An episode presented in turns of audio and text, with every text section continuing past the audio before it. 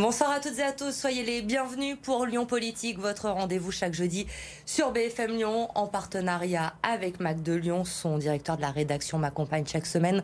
Bonsoir Lionel Favreau. Bonsoir Elodie. Et cette semaine, deux mois après le début de la guerre en Ukraine, on va parler de l'accueil des réfugiés dans la métropole lyonnaise. Combien de réfugiés sont là? Comment s'organise leur arrivée? Quels sont les besoins pour répondre à nos questions, Sylvie Tomic, adjointe à la ville de Lyon en charge de l'accueil et de l'hospitalité, et Maxime Lemoin, coordinateur au sein de l'association Solidarité Ukraine-Lyon, sont nos invités ce soir. Bonsoir à tous les deux et merci euh, d'avoir accepté euh, notre invitation. Alors il est évidemment euh, compliqué hein, de quantifier le nombre exact de réfugiés ukrainiens dans le département du Rhône depuis le début de la guerre. Un chiffre tout de même pour débuter, près de 1300 réfugiés ont déjà demandé une autorisation provisoire de séjour à la préfecture du Rhône. Sylvie Tomic, la ville de Lyon, on le sait, a immédiatement annoncé son désir hein, d'accueillir les Ukrainiens au début de cette guerre. Comment se passe cet accueil aujourd'hui? Où sont-ils? Y a-t-il des subventions euh, mises en place par la mairie? Alors, euh, l'accueil euh, très concrètement se passe en plusieurs phases et ça dépend surtout de la, euh, manière dont les personnes arrivent sur Lyon. Il y en a qui arrivent directement par des personnes qui connaissent, chez l'habitant, etc. Et puis il y en a d'autres qui arrivent qui n'ont pas du tout de point de chute. Donc déjà, le premier lieu où on les accueille, c'est le gymnase Bellecombe. donc là, c'est vraiment de l'hébergement d'urgence, voire de transit. Il y a des personnes qui s'arrêtent juste une nuit puis qui continuent leur route ailleurs. donc pour vous donner un ordre d'idée, depuis donc le début de la guerre, il y a eu plus de 4000 nuitées euh, sur le gymnase Bellecombe et la halle Vivier Merle qui avait été mobilisée pendant le mois de mars euh, et qui maintenant euh, retournait à des activités plus classiques.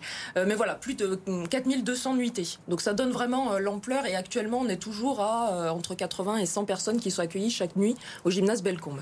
Et après, ces personnes, donc c'est vraiment censé être très temporaire ce gymnase, ensuite sont redirigées vers des hébergements collectifs. Donc il y en a qui ont ouvert à Villeurbanne, à Écully, euh, voilà, dans quelques villes autour de Lyon. il y a aussi des nuitées d'hôtels qui sont mobilisées à Lyon même. Et ensuite, l'idée, c'est d'arriver vraiment à un logement pérenne. Donc, euh, que ce soit l'accès à des logements, par exemple, proposés par des bailleurs sociaux ou des collectivités. La ville de Lyon vient d'en proposer euh, quelques-uns. ou alors aussi des logements, bah, logements chez l'habitant via l'hébergement citoyen, puisqu'on sait que beaucoup de personnes s'étaient proposées spontanément pour accueillir des réfugiés ukrainiens chez eux. Est-ce que vous savez quel nombre ou quelle proportion parmi ceux que vous avez euh, accueillis ou accompagnés a choisi Lyon comme ville d'accueil ou, sont repartis vers d'autres pays et s'il y a eu déjà des tentatives ou des retours effectifs? Maxime Lemoin euh, oui, bah, je pense qu'il y a beaucoup ont, souhaité euh, rester. Il y en a beaucoup qui sont déjà présents et qui sont là pour s'intégrer aussi. Même s'il y en a énormément qui souhaitent aujourd'hui retourner dans le pays. Et ils ont, par les accalmies qui pu euh, connaître le pays, notamment par le retrait des troupes en, en Ukraine, ont souhaité retourner dans leur famille et rejoindre leur famille. Donc je pense que oui, certains d'entre eux, un bon nombre déjà est sur le départ, souhaitent partir. mais il y a aussi un nombre substantiel quand même de personnes qui sont plutôt dans une phase d'intégration par l'apprentissage du français ou par le travail notamment. On l'a vu depuis le début de, cette guerre, l'élan de, solidarité est incroyable hein, euh, dans la métropole, dans le département, plus globalement, euh, un peu partout en France. Les collectivités locales, évidemment, euh, qui se mobilisent, les particuliers, les familles qui accueillent des réfugiés ukrainiens. Maxime Lemoin, vous avez été surpris, vous, par cet élan de solidarité qui s'est très rapidement mis en place? Alors, surpris, c'est un, un grand mot. Je pense que je suis fier pour, euh, pour les Français en règle générale, mais pour les Lyonnais même euh, à titre particulier, de, de cet effort, de, de, ce que tout le monde donne aujourd'hui, que ce soit à travers les points de collecte, les différents dons qu'on peut être faits, à travers les nuitées, on a parlé d'hébergement. On est nous, on a énormément de personnes déjà accueillies, on a 700 déjà Ukrainiens qui sont passés par notre intermédiaire pour pouvoir être mis en relation avec des familles d'accueil indépendantes qui souhaitent aider. et puis, vous avez beaucoup de familles qui se sont spontanément proposées pour accueillir des, des réfugiés. On a environ 1700 familles euh, d'accueil qui vont proposer soit une famille d'accueil, donc un, logement qui peut être soit une chambre, euh, ça peut être une pièce partagée qui est remise à l'État euh, le lendemain matin, mais c'est aussi des logements entiers, vides, disponibles pour accueillir les Ukrainiens. Et bien sûr, nous, on fait les vérifications préalables, donc à travers des photos, une relation bien sûr avec les familles d'accueil pour vérifier que tout est bien carré et que tout se passera pour le mieux pour les Ukrainiens qui arrivent. Sylvie Tomic, est-ce que la ville de Lyon va également chercher des réfugiés aux frontières, comme a pu en ramener euh, récemment la métropole de Lyon ou d'autres collectivités locales de la métropole?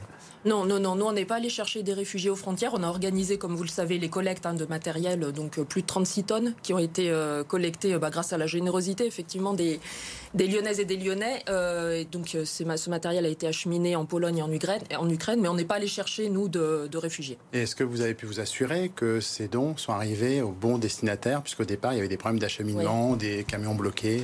Oui, oui, oui. Alors, ils ont pu être acheminés et euh, notamment là-dessus, on a beaucoup travaillé avec une ville polonaise, euh, Ouch, avec laquelle euh, Lyon est jumelé. Donc, on a déjà des relations, on se connaît bien.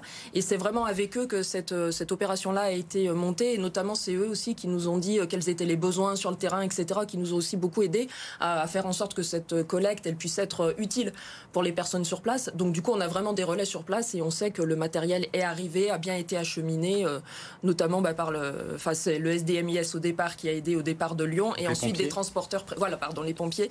Et au départ, et après sur, euh, sur tout l'itinéraire jusqu'en Pologne, des, transporteurs privés qui se sont proposés. Et donc voilà, donc ça, on sait que les, les dons ont bien été acheminés euh, où il y en avait besoin. Maxime Lemoin, vous, votre association, elle va les chercher justement Alors nous, on, envoie effectivement, on expédie aussi euh, la marchandise. On a plus de 10 semi-remorques déjà envoyées euh, du, coup, du côté de Lublin et Chelm, donc du coup en Pologne, en lien avec des associations aussi qui font les allers-retours et qui font les navettes. On a des, documents qui nous sont signés par ces associations-là à la reprise du matériel et des confirmations des villes quand elles reçoivent le matériel. On envoie d'ailleurs, donc pas ce week-end, mais le week-end prochain, plus de 150 000 euros à peu près de matériel médical. Donc euh, c'est quelque chose d'assez conséquent, donc à un hôpital de Rivenay. Euh, donc en Ukraine, qui nous a fait une demande particulière avec une ambulance et du matériel vraiment euh, très spécifique pour s'occuper notamment des enfants. Les différentes associations, là, ont été euh, très vite submergées hein, par ces dons qui sont arrivés d'un peu partout dans, la métropole. Aujourd'hui, quels sont réellement les, besoins? Est-ce qu'il faut continuer à faire des dons, je pense aux vêtements, à la nourriture, ou est-ce qu'il est préférable de se diriger plus vers des dons financiers? Je pense qu'au niveau, au niveau des dons, on est sur des dons euh, d'urgence, hein, des dons euh, médicaux euh, pour tout ce qui est petit matériel, pour notamment soigner des plaies, des choses comme ça. de l'alimentaire, bien entendu, tout ce qui est alimentaire non périssable. On fait toujours ces genres de collectes. Et puis après, ça va être tout ce qui est utile. On parle de lampes torches, on parle de, on parle aussi de hum, tout ce qui est produit pour bébés, parce que c'est essentiellement des femmes et des enfants qui se mettent sur les routes et qui, qui n'ont plus accès. On, il y a tout type de besoins.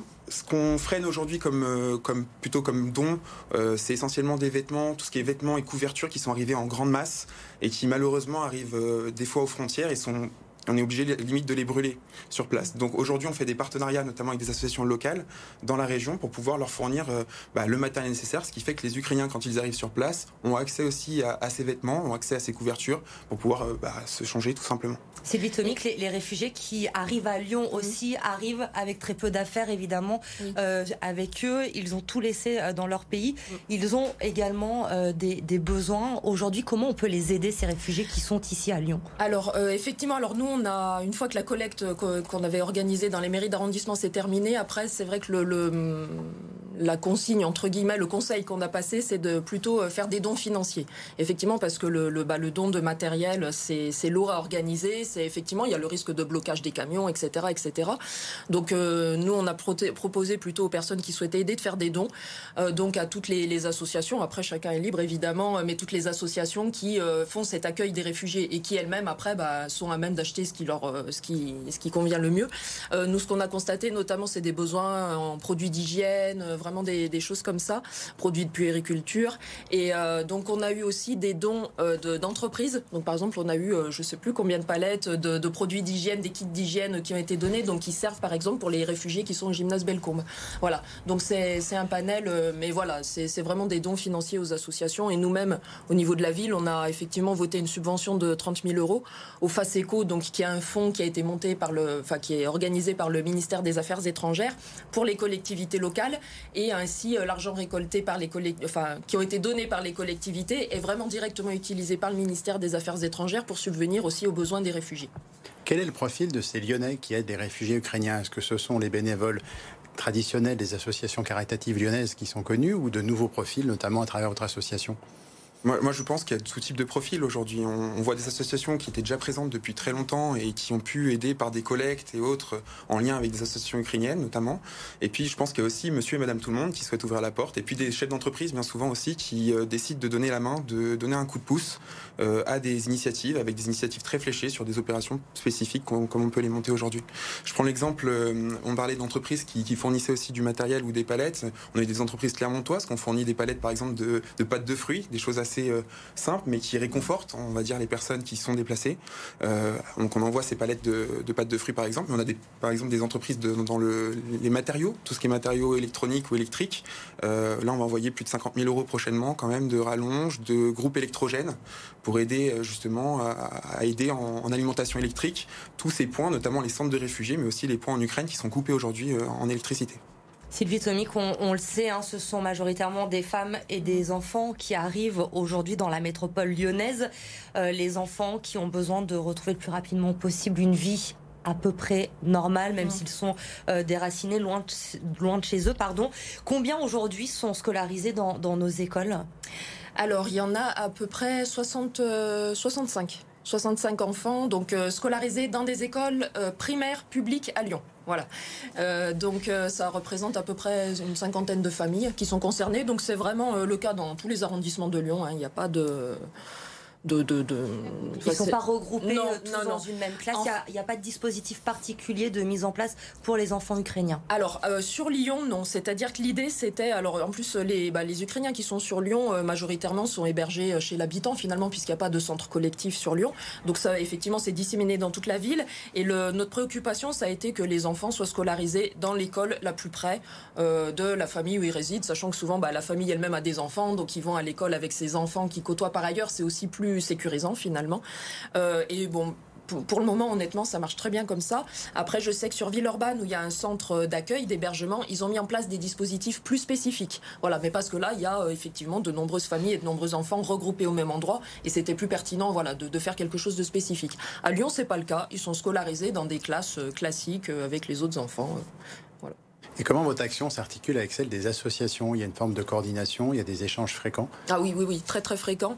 Euh, bah déjà, il y a des réunions qui sont organisées euh, toutes les semaines par la préfecture, qui réunit l'ensemble des acteurs donc euh, institutionnels, associatifs, et la ville de Lyon évidemment y est présente. Et puis au-delà de ça, on est en contact effectivement très très très fréquent, par exemple avec les associations bah, qui gèrent les lieux d'hébergement, que ce soit avec la Croix-Rouge par exemple, Alinéa, etc.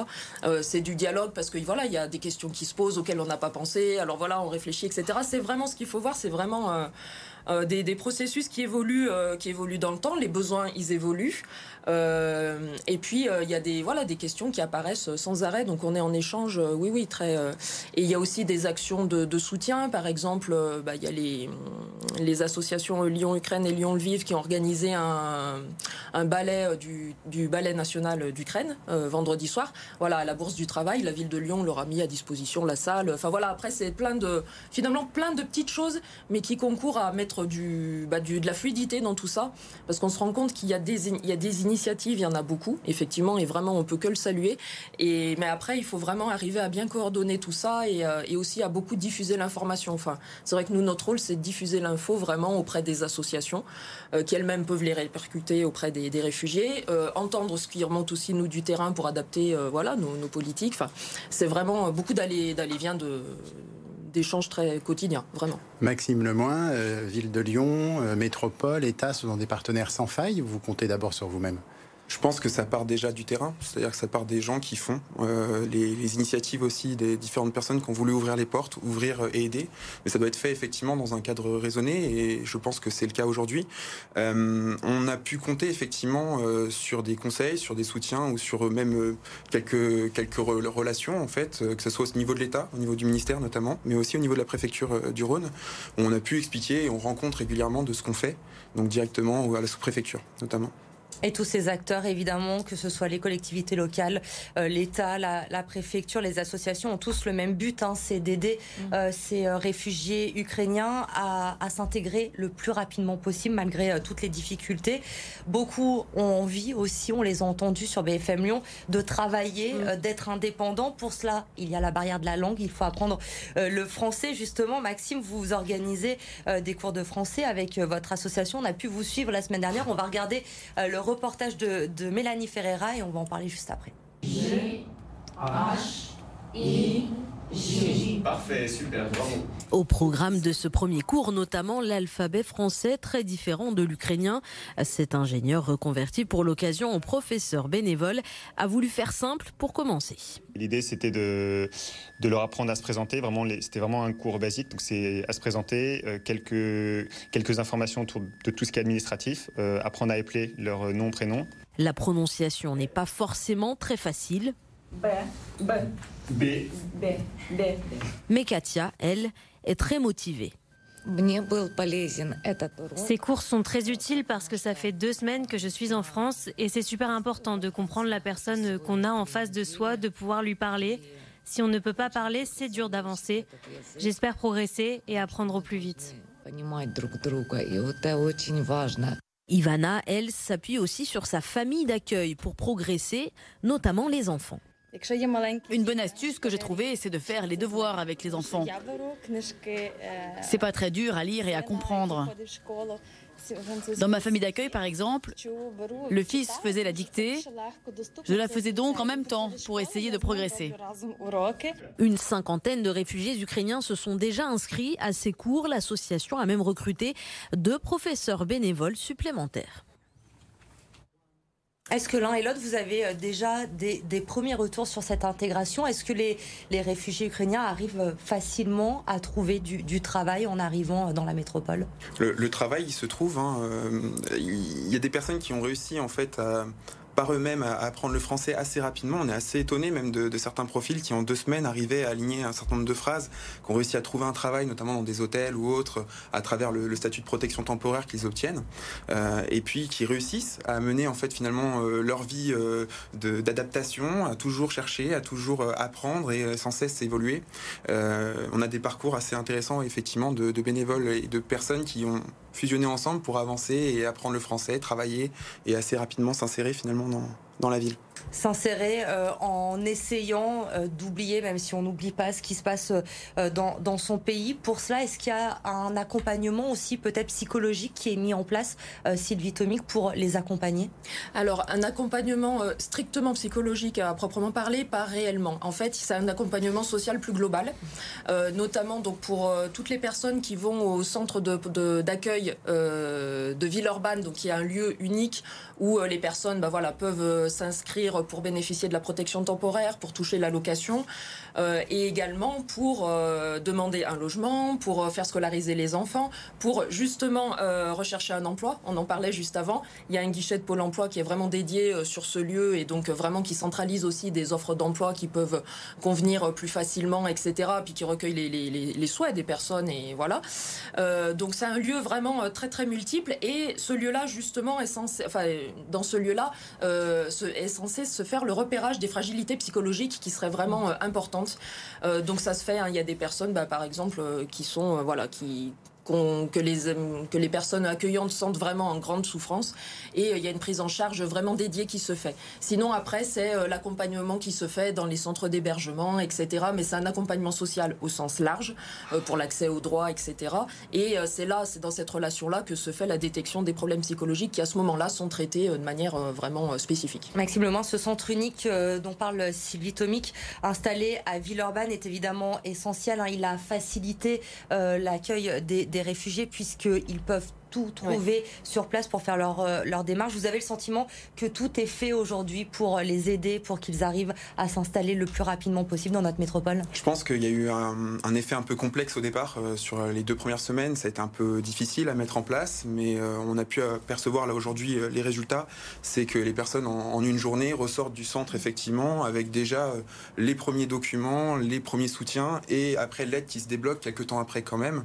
Donc les familles doivent faire un peu la jonction, les familles d'accueil notamment de faire la jonction là-dessus, en soutenant financièrement aussi les premières dépenses, etc. Euh, l'emploi, je pense que c'est quelque chose d'assez essentiel. On se rend bien compte aujourd'hui, à travers les populations ukrainiennes, que euh, ont envie de travailler. Elles ont envie de, s'insérer par le travail aussi euh, au sein de la ville de Lyon. Et nous, on est en train de mettre en place, par exemple, un forum de l'emploi en lien avec des acteurs qui ont l'habitude de mettre en place ce type d'événement-là pour les aider, que ce soit à travers du numérique déjà avec des offres d'emploi où ils pourront candidater, mais aussi à travers des événements. Et je pense que c'est aussi une phase un peu après, c'est-à-dire une fois qu'on a accueilli autant de personnes, comment on fait pour les aider à s'insérer alors vous l'avez rappelé tous les deux, les réfugiés ukrainiens bénéficient d'un statut spécifique mis en place par l'Europe, appliqué en France par l'OFPRA, qui est celui de réfugié temporaire. C'est un an, renouvelable deux ans éventuellement. Est-ce que c'est un statut qui vous semble adapté à l'heure actuelle? Alors c'est six mois déjà, pardon. C'est ouais, dans un premier temps c'est six mois et effectivement ensuite c'est renouvelable. Euh, moi c'est un statut qui me semble vraiment adapté et je regrette euh, qu'on l'ait pas mis en place avant, enfin que l'Union européenne ne l'ait pas mis en place avant pour d'autres d'autres populations. Effectivement, il existe depuis 2000 ans. Et là, c'est la première fois que l'Union européenne l'active. Euh, donc c'est vraiment pour des situations effectivement de, de, personnes qui fuient euh, la guerre, etc. Donc quand je disais on aurait pu l'activer avant, euh, par exemple pour les Afghans ou les Syriens. Enfin, et c'est voilà, c'est bon, un regret que j'ai, mais on le fait pour les Ukrainiens, c'est parfait. Je trouve qu'effectivement ça permet de vraiment accéder très très vite à un ensemble de droits qui ne sont, qui prennent beaucoup beaucoup plus de temps pour d'autres personnes qui viennent chercher l'asile ou qui voilà, qui sollicitent une protection. Et, et le fait de voilà que ce soit un dispositif, alors même si effectivement au début, ça a mis, euh, il y a eu un petit temps de rodage hein, pour le mettre en place. Mais euh, du coup, là, ça a été effectif au bout de trois semaines, euh, à peu près trois semaines, un mois. ça permet, voilà, d'accéder à, à l'ensemble aussi. J'ai oublié de le mentionner tout à l'heure sur le centre de Villeurbanne. Il y a un point santé très important. Donc, vous êtes tout de suite affilié, par exemple, à la CPAM pour avoir le remboursement des soins. Vous avez une possibilité d'examen médical complet, de vaccination si besoin. Enfin, et, et le fait que vraiment, moi, je trouve, et le fait, la grosse différence aussi, c'est que ce statut de protection temporaire permet aux personnes de travailler. Ce qui n'est pas le cas, par exemple, quand on est demandeur d'asile, pendant les six premiers mois, on n'a pas le droit de travailler. Et même au bout de six mois, on a le droit, mais c'est quand même assez compliqué. Et, euh, ça, c'est quelque chose que les demandeurs d'asile déplorent énormément. Là, on parle de l'importance d'accéder rapidement à un emploi. Euh, c'est vrai que la protection temporaire le permet. Est-ce qu'il n'y a pas eu un temps une difficulté pour ceux qui étaient partis d'Ukraine avant l'activation de ce dispositif, voire avant le déclenchement de la guerre? Moi, je pense qu'il y a forcément, il y a forcément une difficulté. Euh, on arrive dans un lieu qu'on ne connaît pas, on ne parle pas la langue. L'administratif peut être compliqué. Si en plus, euh, au tout départ, euh, c'est le cas, il y a des personnes qui faisaient la file d'attente pour obtenir un ticket pour pouvoir se rendre après en préfecture. On n'avait peut-être pas dimensionné, je pense, suffisamment, mais c'est pas forcément si évident que ça, je pense, à estimer pour, pour prendre la défense un peu pour le coup de la préfecture du Rhône. de l'autre côté, il y a aussi, je pense, les balbutiements aussi de l'accompagnement et de l'aide qu'on peut tous mettre en place, que ce soit d'un point de vue d'un point de vue associatif. Et je pense que c'est aussi ces éléments-là qui ont fait que c'était peut-être un peu compliqué au départ. Est-ce que vous mobilisez aussi pour les euh, étrangers qui travaillent en, en Ukraine et qui ont du mal parfois à quitter le pays ou à rejoindre leur pays? Alors on reçoit des demandes euh, aujourd'hui de, populations ukrainiennes qui nous font des demandes. Généralement on leur demande de se rapprocher euh, de la frontière et d'être le plus proche possible de la frontière ukrainienne, côté polonais bien souvent, parce qu'on va du côté de Zamosk, on a un partenariat avec la ville de étudiants africains mmh. bloqués en Pologne, est-ce que vous avez des moyens de leur venir en aide également?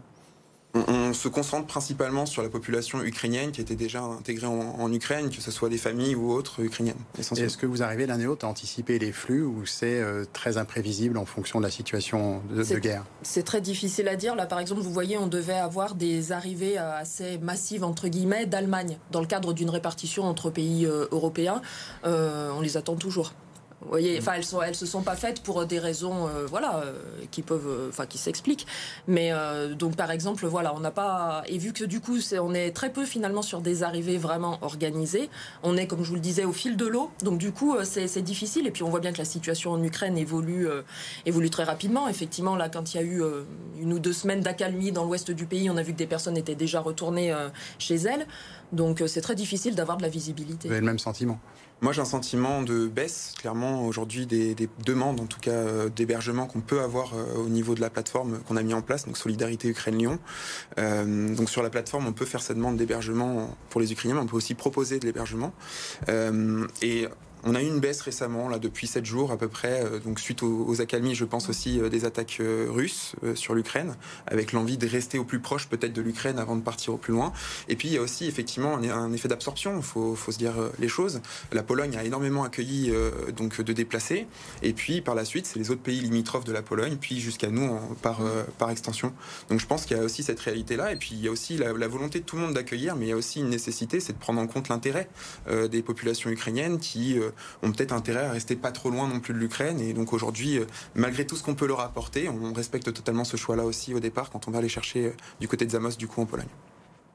Une dernière question avec vous, peut-être Sylvie Tomik. On voit que ce conflit dure pourrait durer encore euh, de longs mois. Vous êtes prêt à maintenir les, dispositifs mis en place le, temps qu'il faudra? Vous avez les moyens aujourd'hui? Euh, Vous pouvez peut-être encore débloquer des logements pour ces Ukrainiens qui vont arriver encore dans les jours, les semaines qui vont arriver? Alors on continue de prospecter pour la question des logements. Hein, euh, donc ça c'est une des grosses difficultés, hein, il faut le, reconnaître. Et puis de toute façon le logement euh, à Lyon c'est euh, voilà ardu on va dire. mais on continue de toute façon de prospecter. Là comme je vous le disais on en a proposé un certain nombre donc à la préfecture qui vont être mis à disposition des, des réfugiés ukrainiens. on continue voilà de voir ce qui est possible, sachant que nous on souhaite aussi ne pas continuer aussi à se préoccuper des autres populations qui ont besoin de ces logements. Voilà, donc il faut aussi qu'on soit euh, équitable dans notre approche et dans notre manière de voilà de, de traiter les, problèmes. Et euh, par rapport à si, si le conflit effectivement est amené à durer dans le temps, euh, se pose aussi la question du, de la réquisition du gymnase Bellecombe, donc dans le 6e, qui a été réquisitionné le 10 mars, qu'il est toujours là jusqu'à la fin du mois d'avril.